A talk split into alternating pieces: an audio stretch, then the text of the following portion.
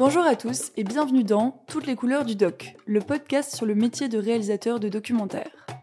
Porteur d'un point de vue singulier, le cinéma du réel ouvre une fenêtre sur le monde. Il nous fait voyager à travers l'histoire, entre ciel et terre et dans les coulisses de la société. Alors, comment raconter la réalité? Quels sont les principaux enjeux derrière la caméra? Et comment surmonter les aléas d'un tournage improvisé? Je suis Claire, productrice, et voici Elina, chargée de développement pour les petits fabricants. Aujourd'hui, nous accueillons Agnès Pizzini pour nous raconter son expérience du métier et son histoire.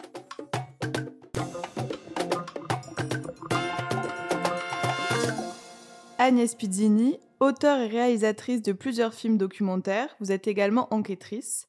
Suivant une ligne éditoriale orientée investigation pour des affaires judiciaires, vous revenez sur des affaires qui ont marqué les Français pour proposer une analyse novatrice avec par exemple l'affaire d'Outreau ou Grégory pour lequel vous avez participé à l'écriture. Vos documentaires tels que Permis de tuer, Mort sous X ou encore Le psychiatre et l'assassin soulèvent de vraies questions de société. Ils passionnent les téléspectateurs et connaissent un vrai succès à la télévision. Alors Agnès, dites-nous, de quoi rêvez-vous étant petite? Alors, d'être journaliste en fait. Euh, parce que j'avais envie de voyager. Bon, ce n'est pas du tout ce que je fais au final parce que je me retrouve à tourner essentiellement en France. Mais euh, je ne sais pas, ça me faisait rêver. Et en fait, si surtout, j'adorais qu'on me raconte des histoires. Et je pense que si je fais euh, ce métier et de cette manière-là, c'est parce que parce que je veux continuer à recueillir euh, des histoires. Et c'est ce qui finalement m'intéresse le plus. Et c'est pour ça que ce que je tourne en général, ce sont des histoires d'hommes et de femmes qui, à un moment donné, sont percutés par un événement qui vient bouleverser leur vie et de voir comment est-ce que ces gens-là traversent cet événement ou pas. Voilà. Finalement, le travail de journaliste, c'est un peu ce que vous faites aussi avec les enquêtes. Oui, alors de toute façon, quand on est réalisateur de documentaire, on est auteur-réalisateur. Pour moi, être auteur d'un documentaire, c'est mon point de vue, ma vision d'un événement et, et, la façon dont j'ai envie de le transmettre et de le raconter. il est évident que la façon, enfin voilà, moi, comment j'ai eu envie de raconter Outro sera certainement très différente de celle, je sais qu'à l'heure actuelle, Netflix travaille sur aussi une série sur Outro, ça sera forcément très différent de ce qu'ils vont proposer. Et voilà, c'est tout l'intérêt du documentaire et c'est toute la différence qu'il y a entre le reportage, le magazine et le documentaire. Et c'est ce que j'essaye d'expliquer euh, au premier abord quand je rencontre donc des personnes que je souhaite interviewer et avec qui je vais passer beaucoup de temps. Je leur explique que ma démarche, c'est mon regard sur une affaire. Et c'est pas facile à comprendre parce que les gens ont toujours l'impression que le journaliste, il doit être objectif, etc. Moi, je revendique une totale subjectivité. Euh, en revanche, je suis très claire avec les gens que je vais voir et je leur dis voilà, moi, je vois cette histoire comme ça et j'ai envie de la raconter comme ça. Euh, est-ce que vous êtes, est-ce que vous êtes partant Parce que auquel cas, c'est presque une collaboration qu'on va faire, c'est-à-dire qu'on va passer de longs mois ensemble. Et donc, euh, est-ce que vous êtes d'accord pour rentrer dans cette aventure-là, qui va prendre du temps? Et où j'explique souvent, c'est que c'est que moi je viens chercher quelque chose de mes interlocuteurs, mais il faut que eux prennent aussi quelque chose de ce qu'ils vont faire. C'est-à-dire qu'il faut qu'ils prennent quelque chose de moi. C'est du donnant-donnant, voilà. Et c'est comme ça que ça marche. Enfin, je, je crois. Et est-ce que vous avez fait des études de cinéma spécifiquement? Pas du tout. Alors, j'ai fait un master d'histoire contemporaine, puis j'ai fait une école de journalisme. Euh, et en fait, après, je n'avais pas du tout envie de faire de télé. Alors moi, j'ai commencé dans la radio. Euh, ça me plaisait beaucoup notamment le reportage radio, monter le son, etc. Je trouvais ça très intéressant. Après, j'ai commencé à faire des piges en presse écrite, mais écrire, c'était pas fluide. Enfin, ça demande euh, voilà un travail. Je sentais que c'était pas là où j'allais exceller. Et donc euh, j'ai euh, j'ai travaillé en radio. Et un jour, mais par hasard, je suis tombée sur une fille qui m'a dit «Oh, "Écoute, chez Catherine Barma, qui est donc qui était une, productrice qui produisait à l'époque Thierry Ardisson, cette émission mythique qui s'appelait Lunettes noires pour Nuit blanche pour ces années 90, 2000. Et donc elle cherchait une enquêtrice. Je me suis dit, allons-y, mais alors vraiment, la, enfin, la télé, c'était vraiment pas du tout ce qui m'intéressait. Et je regardais pas du tout la télé à l'époque, mais donc j'ai commencé comme ça, dans cette société qui faisait donc cette émission qui était l'émission du samedi soir. Et ensuite est arrivée l'émission de Laurent Ruquier, qui à l'époque avait une quotidienne. Donc il fallait trouver des invités le matin pour le soir même, pour le plateau de Laurent Ruquier. Donc j'ai appris comme ça à aller solliciter des gens euh, trouver des contacts au plus vite et puis les convaincre de, voilà, de rejoindre le plateau le soir même. Mais c'était une expérience euh, super intéressante. Donc après, franchement, j'avais pas de connaissance du documentaire. J'avais une copine euh, qui avait fait la fac avec moi et elle voulait absolument faire du documentaire. Et franchement, moi, j'en avais pas vraiment vu. Et je pense que les jeunes d'aujourd'hui sont beaucoup plus euh, savent ce que c'est. Euh, voilà, moi j'ai un fils qui a 18 euh, ans, il, il, en a vu déjà plein. Moi, à 18 ans, je n'avais jamais vu de documentaire, quoi. Et il y a une richesse aujourd'hui avec différentes plateformes, différents supports. À l'époque, le documentaire, voilà, c'était à 23h30 sur Antenne 2. Donc, voilà. Ça me faisait pas rêver, en fait.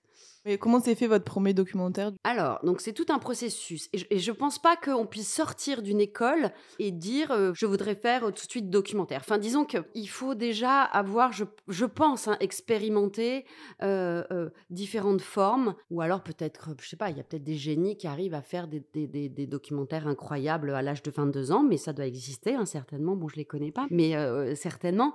Non, moi j'ai j'ai travaillé pendant, je sais pas, 7-8 ans dans ce qu'on appelle le flux, donc magazine, etc., émission de télé. J'ai commencé à faire des petits reportages, etc. Et au bout d'un moment, je me suis dit que quand même ce monde n'était pas du tout le mien. Il y a quand même beaucoup de, de gens hystériques et qui brassaient de l'air et du vent. Et j'ai cassé un CDI à l'époque. Pour le coup, avec le recul, je me dis quand même que j'étais quand même culottée. J'avais un enfant en bas âge. je me barrais. J'étais bien payée. Je passais pour la télé. Et un jour, il y a c'est toujours des rencontres, hein, ça marche par réseau. J'ai une amie qui m'a dit, je connais un réalisateur de documentaire qui cherche une enquêtrice euh, sur un sujet compliqué. Il faudrait trouver euh, des détenus euh, qui, sont, qui sont incarcérés et qui sont sur le point de sortir et qui accepteraient qu'on les suive lors de leur libération conditionnelle. Donc c'était un sujet évidemment très compliqué parce que bah, on n'a pas de téléphone portable. Enfin, en tous les cas, ils, ont, ils en ont certainement en détention, mais on a, enfin, généralement on n'a pas leur numéro comme ça. Et voilà, j'ai bien travaillé, j'ai réussi à trouver des personnes intéressantes pour le doc. Et du coup, la société qui produisait ce documentaire, c'était la société de production de Jean-Xavier de l'Estrade, qui est donc euh, un grand réalisateur de documentaires qui est donc qui a été ensuite mon mentor, qui venait de gagner un Oscar pour euh, un coupable idéal et euh, qui venait aussi de recevoir un certain nombre de prix pour une série documentaire qui qui est peut-être la première série documentaire qui s'appelait euh, Staircase. Euh, voilà. Et donc j'ai atterri dans cette euh, société de production où les gens faisaient que du documentaire et j'ai découvert ce que c'était. Là-bas, ils travaillaient essentiellement sur des affaires judiciaires. Ces affaires judiciaires n'étaient pas traitées, on va dire, façon faites entrer l'accusé ou quoi que ce soit.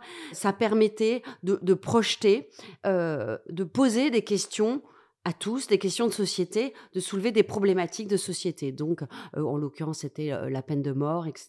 Bon, parce que ça se passait aux États-Unis. Mais j'ai découvert ce monde euh, chez donc Jean-Xavier de l'Estrade et Denis Poncet, qui était donc son acolyte producteur. Et là, je me suis dit ah ouais, ça, ça m'intéresse. Donc, j'ai commencé à aider les réalisateurs sur leurs enquêtes parce qu'ils avaient besoin, parce que évidemment ça, ça prend énormément de temps quand on se lance dans un sujet documentaire.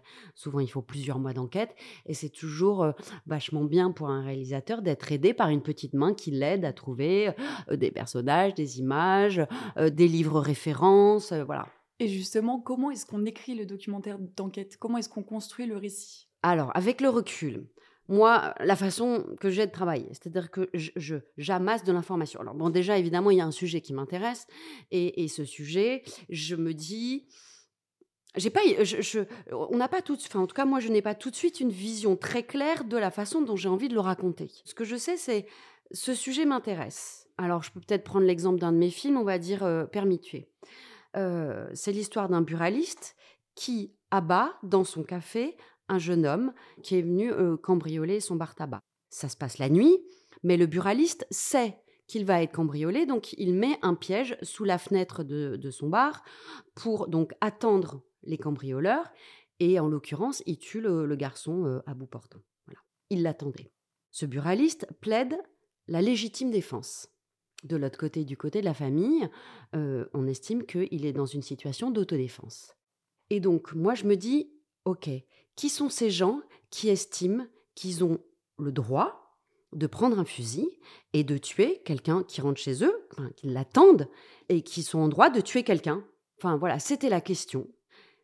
Et donc, du coup, j'ai commencé à rencontrer, donc j'ai rencontré l'avocat du buraliste, l'avocat de la famille euh, du jeune homme, et je me suis dit, ce film, je ne peux le faire que si j'ai l'accord de tous. C'est-à-dire que si le buraliste me dit non, je ne veux pas participer à ce documentaire, je ne peux pas faire ce documentaire. Parce que ce qui m'importe presque le plus, c'est d'avoir sa parole à lui, qui m'explique vraiment, parce que moi, ça m'intéresse. Enfin, moi, je ne le condamne pas comme ça. Moi, je veux savoir pourquoi cet homme s'est donné ce droit-là. Et donc c'est ça, c'est-à-dire que pour moi, c'est de pouvoir euh, avoir accès à tous. Et c'est dans tous mes films, c'est comme ça. C'est que hum, j'estime que, euh, en tout cas sur ce type d'histoire, euh, il n'y a pas les méchants, les gentils. Ça m'intéresse pas de montrer qu'une thèse, etc. Moi, ce que je veux avoir, c'est c'est recueillir la parole de chacun et après libre au téléspectateur de se faire son point de vue sur cette affaire. Bien sûr que moi, j'ai un point de vue et que. Mais, mais j'essaie de faire en sorte que chacun puisse s'y retrouver.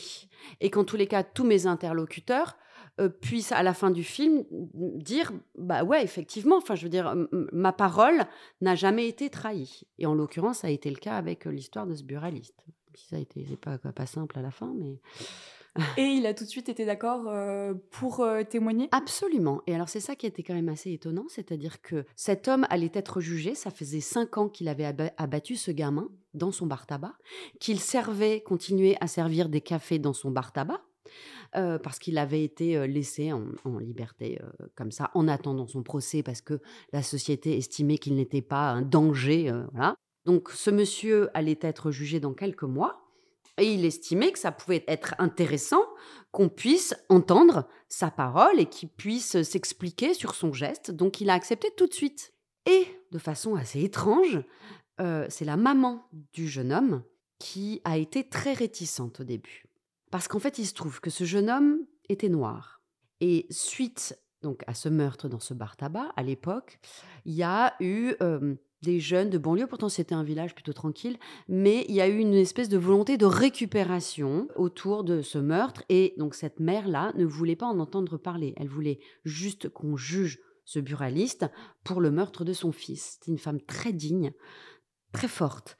Et donc, euh, j'ai mis beaucoup de temps à la convaincre. Et c'est, on va dire, je pense, la plus belle personne du film, en l'occurrence. voilà. Mais donc, c'est pas. les réticences, elles sont pas forcément là où on, croit, on, le croit, en fait, au début. Pour Permis de tuer, en l'occurrence, quelle distance vous mettez entre le personnage et ce que vous dites? Comment on se place? Comment on interviewe quelqu'un qui a commis un acte comme ça, par exemple C'est une très bonne question. et c'est la question que je me suis posée quand je suis allée dans le, dans le bar. Alors, de, toute façon, moi, je, suis toujours extrêmement claire euh, euh, avec tous mes interlocuteurs. Donc, j'ai dit au buraliste qu'on allait filmer évidemment la maman, euh, toute l'association qui s'était montée autour de la maman, etc. Et idem pour la maman, je lui ai dit qu'on allait filmer chez le buraliste. J'ai prévenu aussi mon équipe donc il y a un caméraman et un ingénieur du son, de faire en sorte de cloisonner. C'est-à-dire que le matin, on pouvait être dans le bar tabac et l'après-midi avec la maman, avec l'association, etc. Et de ne jamais donner d'informations aux uns et aux autres sur ce qu'on avait pu faire la veille, l'avant-veille, ce qu'on allait faire le lendemain, etc. J'ai aussi dit, bon, c'est peut-être anecdotique, mais c'était important, que nous payons toutes nos consommations. Parce qu'on est dans un bar, on y passe la journée, c'est facile de se faire offrir des cafés. Quoi. Mmh, euh, mais oui. Et donc, j'ai dit, hors de question, parce qu'il était sympathique, hein, ce buraliste, comme ça.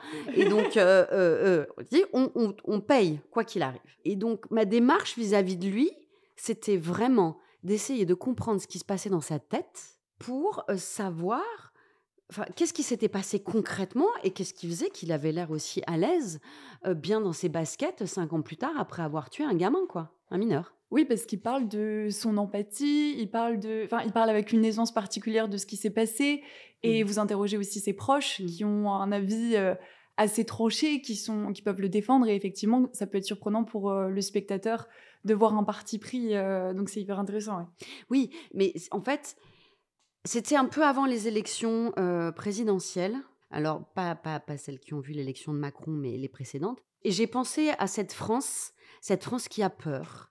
Mais alors, qui a peur, et, pour moi, je- enfin, c'était inexplicable. C'est-à-dire qu'on on est à Lavore, dans une petite ville du Tarn.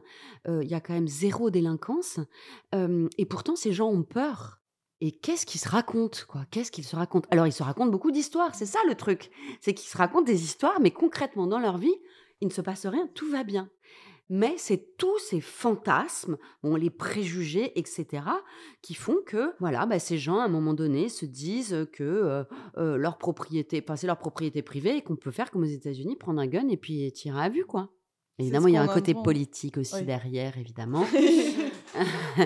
c'est des gens qui, euh, tout d'un coup, voilà, estiment que voter à l'extrême droite, bon, bah, c'est pas un souci. Alors, ils te disent, bon, ils disent, oh, bah, on l'avait pas fait jusqu'à présent, mais maintenant, vu les temps changent, euh, euh, là, alors là, bah, on est en totale insécurité. Et tu te dis, ah bon, mais quand même, vous avez l'air quand même bien tranquille. Préservé. Voilà. Et euh, par rapport au travail d'enquête, on se demandait, au-delà des personnages, comment vous faisiez pour trouver autant de sources? Notamment, par exemple, pour l'affaire d'Outreau, vous avez vraiment les dialogues euh, des procès-verbaux. Et alors que c'est quand même une affaire qui a été souvent euh, exploitée, on va dire, mais vous avez vraiment des détails très précis sur les enquêtes. Donc, comment faites-vous? Mais je travaille. Non, mais c'est- tout bête. Hein. Bah, C'est-à-dire que c'est simple. hein, sur le dossier d'instruction de, de l'affaire d'Outreau, c'est 38 tomes. Fallait les décortiquer. hein. Donc, je n'étais pas toute seule, bien sûr. Donc, je me suis fait aider de juristes, étudiantes en droit, qui allaient passer le barreau. Et donc, on a décortiqué, épluché tous les PV, donc faire une chronologie avec à chaque fois euh, coté sur chaque jour le numéro, la cote du PV, parce qu'en fait, chaque procès verbal a une cote. Donc, en fait, c'est un, un- énorme travail, mais, mais c'est franchement, c'est simplement du travail. C'est-à-dire que je bloque là-dessus, mais mon truc, c'est que je, je veux être juste. Alors, je sais que c'est un peu un mot un peu obsolète, là, je, je l'avais dit une fois. Ah, je sais plus quel producteur, il m'a dit, mais juste, juste, mais qu'est-ce que ça veut dire? Mais moi, je sais ce que ça veut dire pour moi, c'est que je peux pas trahir quiconque. Et donc, pour pas trahir, il faut être au plus près de la vérité, en tout cas de la vérité d'un moment, d'un instant. C'est pas une vérité en soi, mais c'est c'est la vérité d'un moment. Voilà, moi, j'invente rien. hein, euh, je- tout ça, je l'ai trouvé dans les PV. Et donc, euh, bah, se procurer un dossier d'instruction, ça, c'est pas compliqué. Surtout quand une affaire a été jugée. Donc, euh, voilà, la matière, elle était là, en fait. Et euh, vous décidez de faire de cette série documentaire de la reconstitution, un docu-fiction. Euh, Est-ce que vous pensez justement que ça vous permet au mieux d'être juste? Alors, là, en l'occurrence, oui. Moi, je suis pas fan du docu-fiction. hein. Souvent, moi, je trouve que ça marche pas. Enfin, bon, moi, j'arrive pas à y croire. Et donc, justement, là, l'idée, c'était de casser les codes. C'est-à-dire de ne pas vendre la fiction comme vous allez voir, c'est la vérité d'une. Enfin, c'est une scène. Oui, bien sûr que c'est une scène qui s'est passée et nous, on montre la scène qui se joue, mais on montre aussi l'envers du décor. Parce que finalement, tout ceci n'est qu'une fiction. C'est-à-dire que même si ça se passe comme ça dans le bureau du juge, il faut la regarder comme la création d'une fiction. Et c'est pour ça qu'on a voulu reconstituer ces moments clés de l'instruction qui se jouent dans le bureau des policiers et dans le bureau du juge, pour montrer que là, où l'instruction devait mettre au jour la vérité, elle faisait naître une histoire, une fiction. D'où l'intérêt, l'idée de montrer l'envers l'en- l'envers du décor, pour que le téléspectateur il soit pas dupe en fait. Et comment les personnes, enfin les vrais personnages du coup ont réagi face à ça? Par exemple, les victimes, les, les enfants. euh, bon, il y en a un seul qui témoigne dans votre doc, mais comment i- ils ont réagi au fait que bah, des choses peut-être très difficiles pour eux se rejouent? Ouais, alors le plus dur en effet c'était pour Jonathan. Mais Jonathan, il a, bon, on l'avait prévenu, hein, euh, euh, voilà, puis on leur avait demandé leur avis, hein, est-ce Ouais. qu'ils avaient envie euh, d'en faire partie ou pas. Mais c'est marrant, Jonathan, il est arrivé, il a été impressionné par évidemment le salon qui avait été reconstitué de ses parents. Alors après, bien sûr qu'il, voilà, c'était des acteurs, ils jouaient, ils voyaient les petits enfants qui jouaient leur rôle, etc. À cette fratrie, donc ça l'a touché.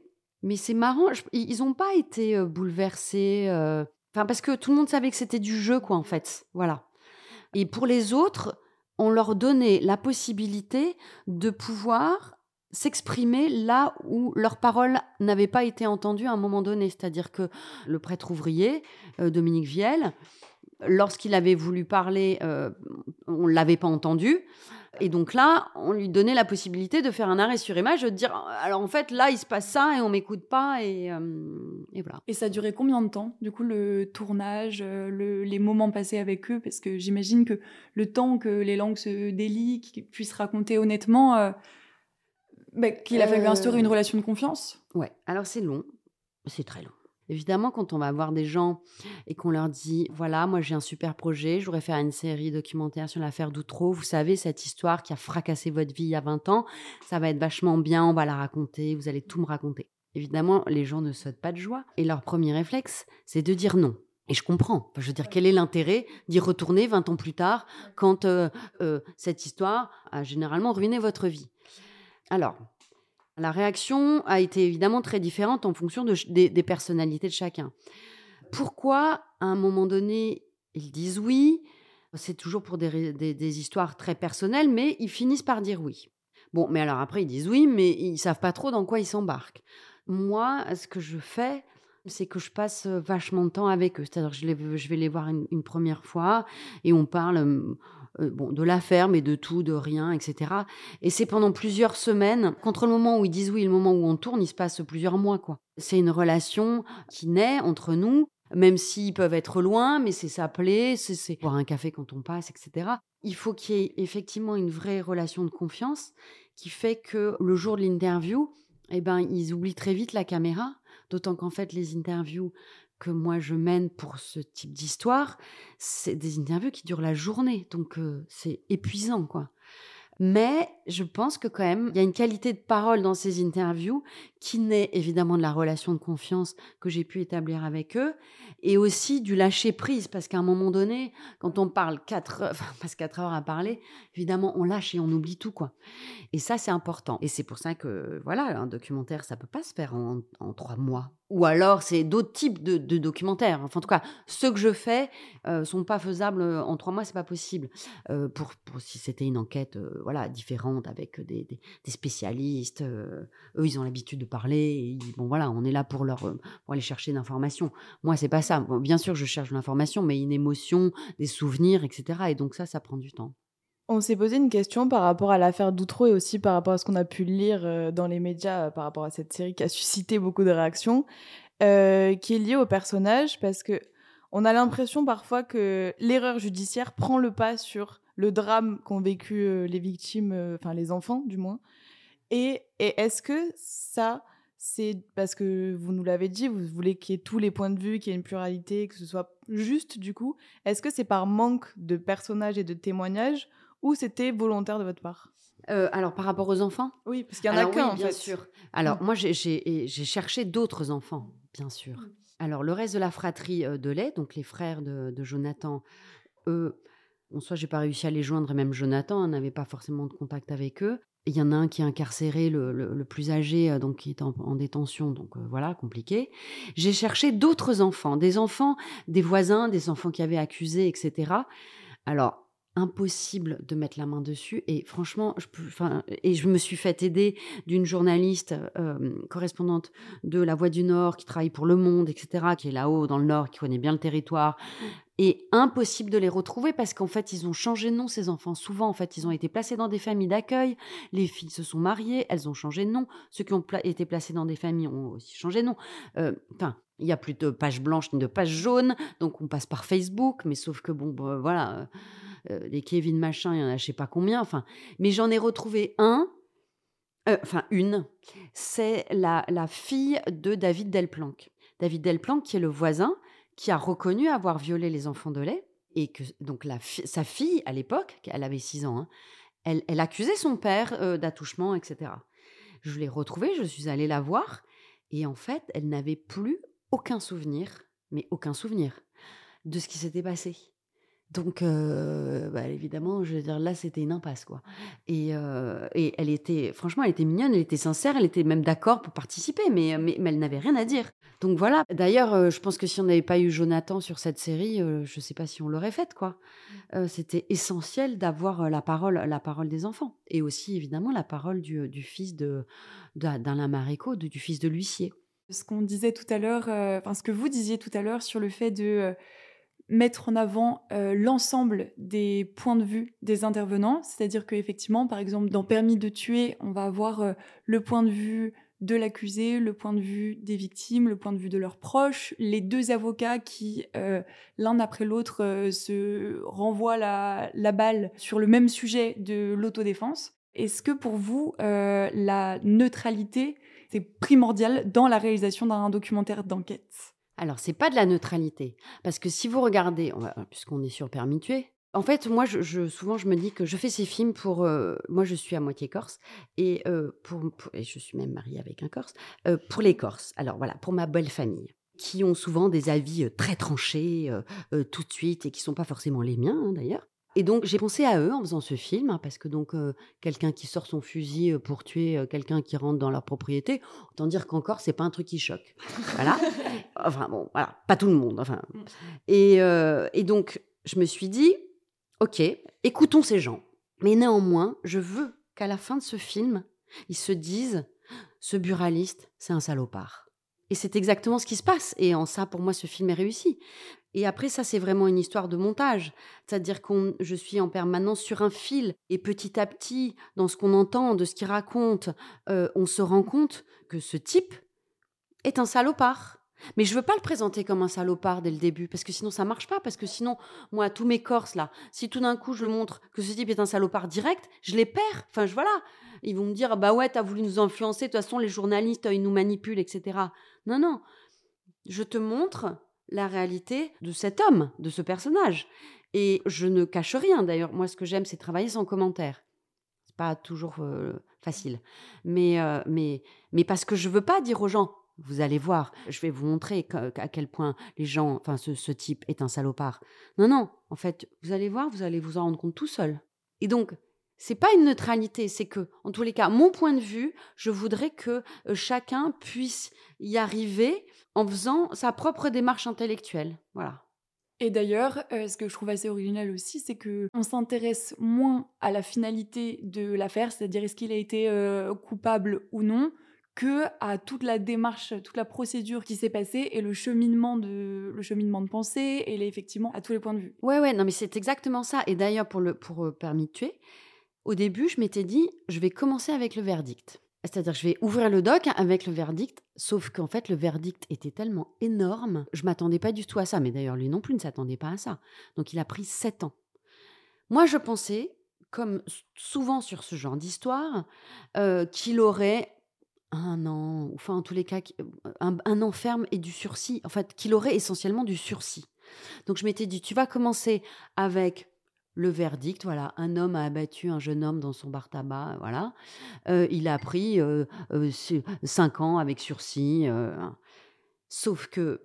Et donc là, l'idée, c'était de raconter comment on a été arrivé là. Mais là, le type prend sept ans. Donc sept ans, direct, si je monte et que je commence par le verdict, les gens vont se dire, bon ok, c'est un salopard direct. Donc je casse le truc. Donc du coup, j'ai dû tout réenvisager, en, parce que en termes d'écriture, moi je l'avais écrit comme ça et je l'avais vendu comme ça à la chaîne. J'ai dit, bah non, ça ça marche plus. Donc du coup, le film commence avec le début du procès, et qu'on n'a pas pu filmer, bien évidemment. Ouais. Ça aurait été hyper intéressant, mais voilà, c'était pas possible. Euh, tout, donc ensuite, le film, c'est tous ces, semaines avant le procès, et évidemment, le film se termine avec euh, bon, bah, le verdict où, euh, où, en fait, il, prend sept ans. Mais c'est effectivement tout ce cheminement qui, moi, m'intéresse.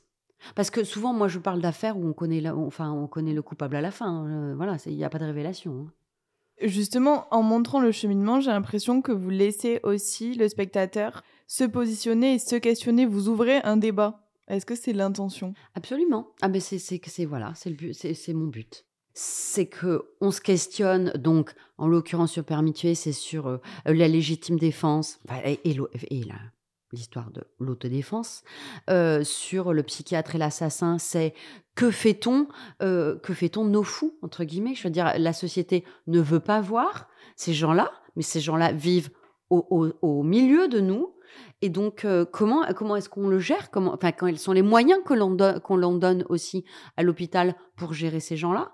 À chaque fois, mes films posent une problématique qui, euh, je pense, nous concerne tous et qui nous amène à nous interroger sur euh, voilà des questions euh, sur lesquelles on s'attarde pas euh, d'habitude. Et moi la première hein, quand j'ai travaillé sur le psychiatre et l'assassin donc l'histoire de ce monsieur donc qui était schizophrène et donc reconnu comme tel depuis une vingtaine d'années qui était pris en charge dans un hôpital psychiatrique voilà ce monsieur a poignardé un jeune homme dans la rue. C'était pas la première fois.